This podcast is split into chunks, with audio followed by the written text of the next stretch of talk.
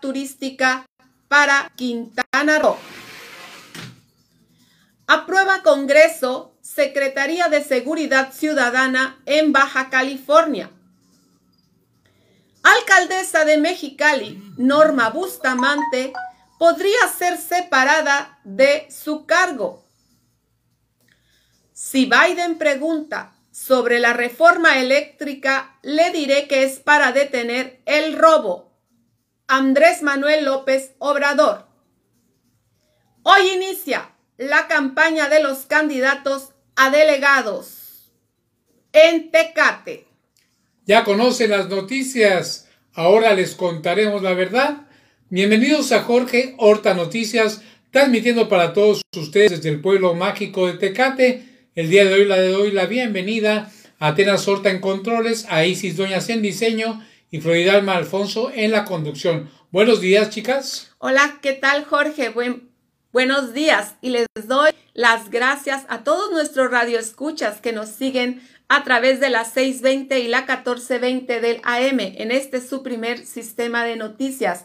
Hoy que según el calendario es 17 de noviembre del 2021 y en estos momentos son las 10 con 2 minutos y Comenzamos. Pues si Pitágoras no miente, hoy es 17, se acaba el buen fin. Bueno, pues vamos a hablar de las notas que tenemos en las cabezas. Pues el día de hoy en la mañanera se dio a conocer que se va a instalar un batallón allá en la zona de Quintana Roo. Esto lo dio a conocer el general Crescencio, quien es el encargado de la, de la Guardia Nacional y de la Defensa Nacional, y que pues está muy preocupado por el índice delincuencial que ha existido en la zona de este eh, estado de Quintana Roo, sobre todo en la zona turística de Cancún, e Isla eh, Playa del Carmen y toda aquella situación, ya que últimamente se ha visto en los medios de comunicación que ha crecido la delincuencia, sobre todo en el narco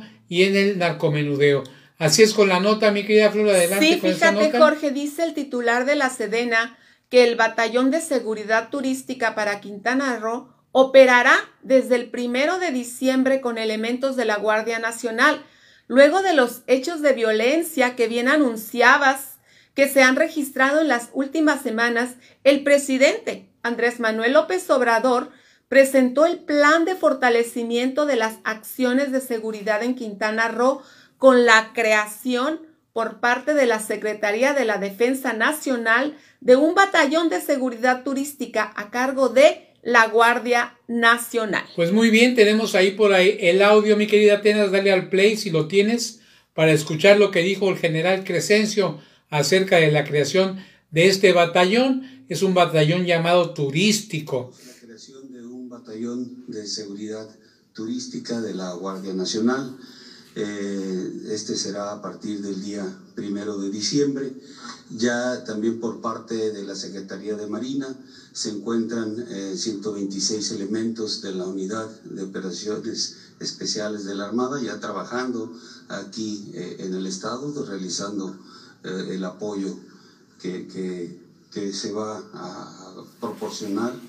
Este batallón que también tendrá la atención a toda la Riviera Maya, eh, va a contar con 1.445 agentes de Guardia Nacional, eh, tendrá desde, bajo su responsabilidad pues eh, la prioridad de atender Benito Juárez, Solidaridad y Tulum.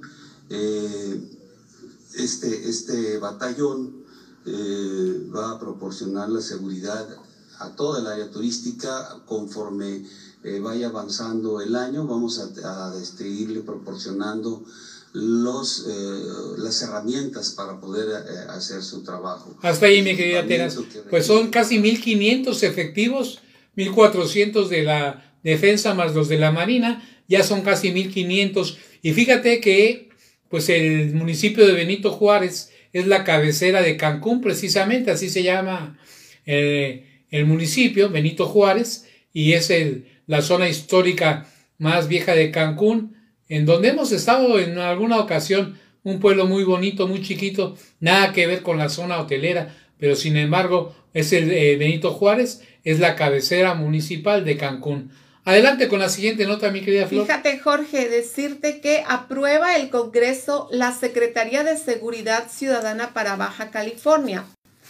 El Congreso del Estado aprobó la reforma a la Ley Orgánica del Poder Ejecutivo de Baja California, modificación en la que se encuentra la creación de la Secretaría de Seguridad Ciudadana, la cual había desaparecido en la anterior administración estatal para integrarse a la Fiscalía General del Hasta ahí está muy bien. Hasta ahí está muy bien la nota. Pues fíjense que como lo habíamos dicho anteriormente, ya desde que tomó posesión Marina del Pilar, ella dijo en su discurso inaugural cuando tomó protesta que se iba a crear esta Secretaría de Seguridad eh, y pues ya ahora ya se confirmó, el día de ayer se tomó eh, ya la decisión por parte del Congreso de autorizar que se cree esta Secretaría que había sido nefasta en los tiempos de Kiko Vega, que era la famosa Policía Estatal Preventiva, la que se encargaba de extorsionar a mucha gente y de alguna manera pues respaldar al gobierno de Kiko Vega. Era la protección más grande que tenía su propia policía. Y ahora eh, Marina del Pilar trata de revivir esta situación con lo que no se lo que no se queda claro es en dónde queda la cuarta transformación ya que cuando entró Jaime Bonilla eliminó inmediatamente esta policía por corrupta y para ahorrarse gastos. Sin embargo ahora la reviven. Entonces pues esto deja mucho que pensar no me quería Flor regresamos al pasado. Así es Jorge, lo que se esperaba o lo que se auguraba más bien, ¿verdad? Estábamos observando cómo es que se están trayendo las viejas tradiciones que en realidad no fortalecieron en nada a la ciudadanía ni a los programas de seguridad del gobierno del Estado. Y mucho menos, Jorge, favorecieron las acciones de austeridad que tanto ha proclamado el el primer mandatario de la cuarta transformación. Fíjate que este es preocupante que en estas épocas de austeridad, sobre todo, pues estén enfocando más que nada a quererle hacer una auditoría a la empresa que se encargó de fiscalizar a los deudores del agua para ver en dónde quedaron esos 1.600 millones de pesos que cobró el gobierno de Jaime Bonilla y estar asustando a la gente con el petate del muerto mientras se está creando pues la Secretaría de Pesca y Turismo, en fin, se están abriendo más, más y más empleos para, para funcionarios en lugar de estar ahorrando, inclusive creo que ya se tiene pensada abrir para el próximo año una oficina allá en Silicon Valley y pues esto va a costarle dinero a los baja californianos, mi querida Flor. Así es, Jorge, nada es gratis, pero pues esperemos que que se puedan poner bien las pilas este gobierno porque finalmente, o sea, es preocupante para los que veníamos ya encaminados en esta cuarta transformación y mirando los progresos que con ello llevaba. Entonces no podemos permitir los baja californianos que regresemos a las anteriores costumbres porque pues únicamente pues va en contra de de la política de austeridad y sobre todo de la calidad de vida de los baja californianos. Pues sí, fíjate lo que son las cosas. Otra noticia que tenemos ahí es de la posible suspensión que tendría la alcaldesa de Mexicali. ¿Y todo por qué? Por aferrados o por loquitos o no sabemos por qué causas. Ellos están tratando, tratando de crear un impuesto al alumbrado público. Este impuesto que ya le fue denegado por la Corte Superior de Justicia de la Nación y pues ahora reinciden, reinciden en querer cobrar a fuerzas a chaleco a los mexicalenses un impuesto sobre el alumbrado público, lo cual, según los expertos, puede tener como finalidad eh, que se llegue a, a tener la suspensión de quien está buscando este impuesto, que en este caso sería la alcaldesa ¿Cómo se llama? Norma, Bustamante. A ver, adelante con la nota. Apenas el mes de septiembre pasado la Suprema Corte de Justicia de la Nación, donde firma como presidente el ministro Arturo Saldívar Lelo de la REA, dictó sentencia sobre la inconstitucionalidad del impuesto sobre derecho de alumbrado público estipulado en la ley de ingresos del municipio de Mexicali para el 2021. Por ese motivo, el ayuntamiento de la capital del estado tuvo que suspender ese cobro que se hacía en el recibo de la luz por ser contrario a la Constitución Federal. De hecho, no era la primera vez que el máximo tribunal del país tumbaba ese impuesto ilegal al municipio de Mexicali y a otros municipios del país. Pero parece que la lección no ha sido entendida, porque en la ley de ingresos del ayuntamiento de Mexicali para 2022, el cabildo, encabezado por la alcaldesa Norma Bustamante, aprobó por 11 votos a favor y 6 en contra el cobro del derecho de alumbrado público. Eso sí, para que no se sienta tanto, de 37 pesos que es originalmente el proyecto, solo será de 17 pesos por predio doméstico. Esta decisión ha causado polémica porque hay abogados que señalan la petición del acto reclamado, es decir, se está cometiendo de nuevo la violación a la Constitución Federal.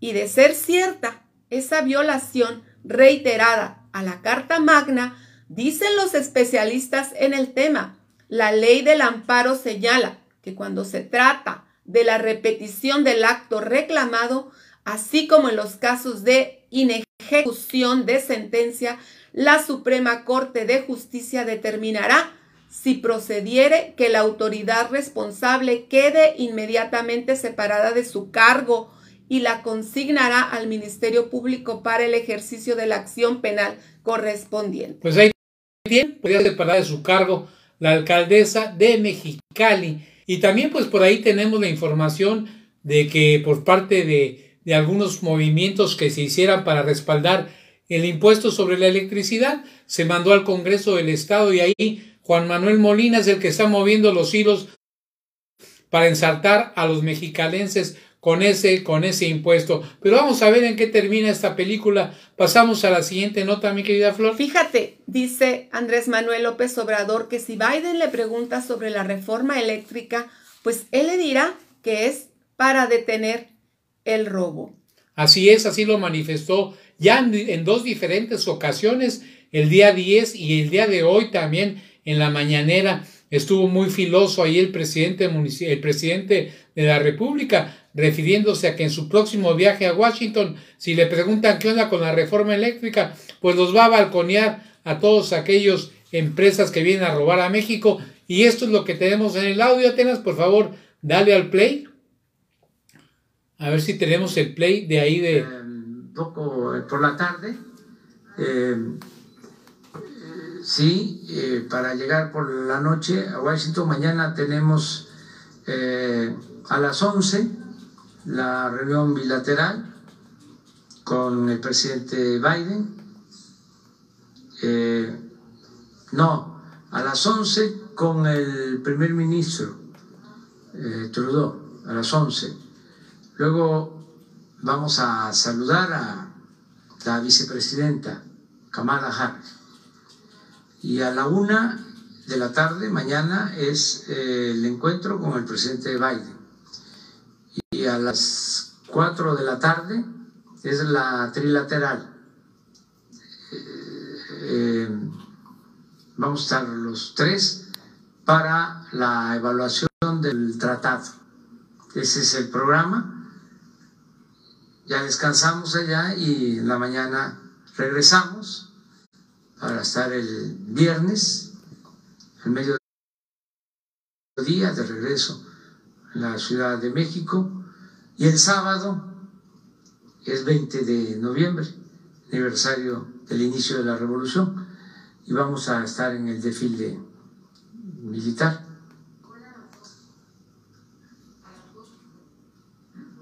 Un poco más tarde.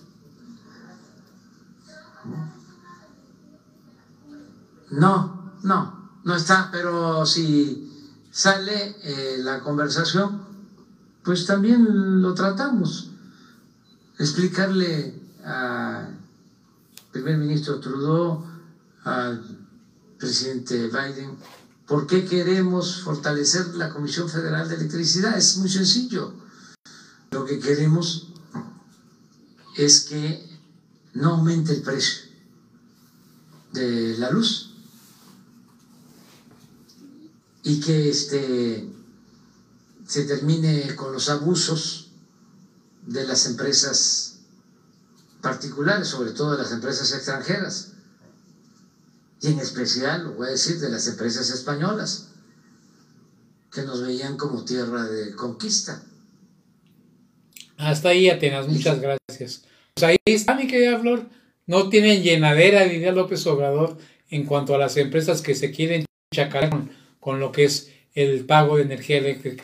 Muy bien, Jorge. Fíjate que en otro tono de noticias quiero decirte que hoy inicia la campaña de los candidatos a delegados en Tecate. Jorge, recordemos que esta, esta cultura de democracia viene a ser la primera ocasión en la cual el primer edil de esta ciudad lanzó una convocatoria para que se inscribieran las personas que quisieran ser las representantes de las diferentes delegaciones. Quiero decirte que hubo 14 candidatos que se, que se inscribieron para ser delegado y que a partir de, de hoy se estarán analizando cada uno de sus currículums y, la, y sobre todo la documentación que estuvieron entregando y bueno, estarán realizando la campaña correspondiente a partir de este día y terminará el 7 de diciembre. Así es, y hoy inicia la campaña de los delegados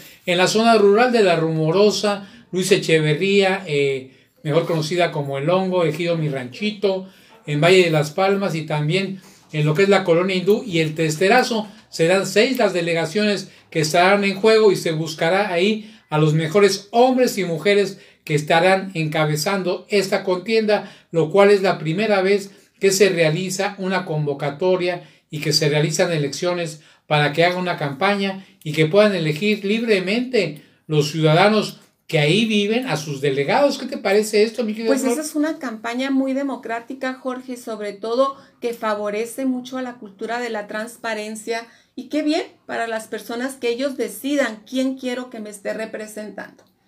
Muy bien, Jorge, quiero decirte también que esta es una nota muy importante porque las mamás han estado preguntando al respecto. Pues quiero decirles que ya este viernes inicia el preregistro para vacunación de adolescentes contra el COVID-19. Durante la conferencia matutina, el subsecretario de Prevención y Promoción de la Salud, Hugo López Gatel, informó que será a partir del viernes 19 cuando se abrirán el registro para poder aplicar la vacuna a nivel nacional contra el COVID-19 a los adolescentes de entre 15 a 17 años. Pues, ¿Qué te parece, Jorge? Pues muy bien, me parece muy bien. Tenemos invitada el día de hoy, ¿o no? Sí, Jorge, fíjate que en la segunda parte de este programa estará con nosotros Carelia Murray. Carelia Murray es la jefa de comunicación del ayuntamiento. Entonces vamos a poder platicar con ella. ¿Ya llegó todavía no? No, no ha llegado yo. Bueno, todavía no la miro por aquí, pero yo espero que en breve ella, ella se acerque a, a esta, a esta oficina. Pero pues quiero decirte que hay algunos, algunos aspectos que sí deseo tocar con ella. Por otro lado, Jorge, decirte con con relación a la detención de Rosalinda González, la pareja de El Mencho.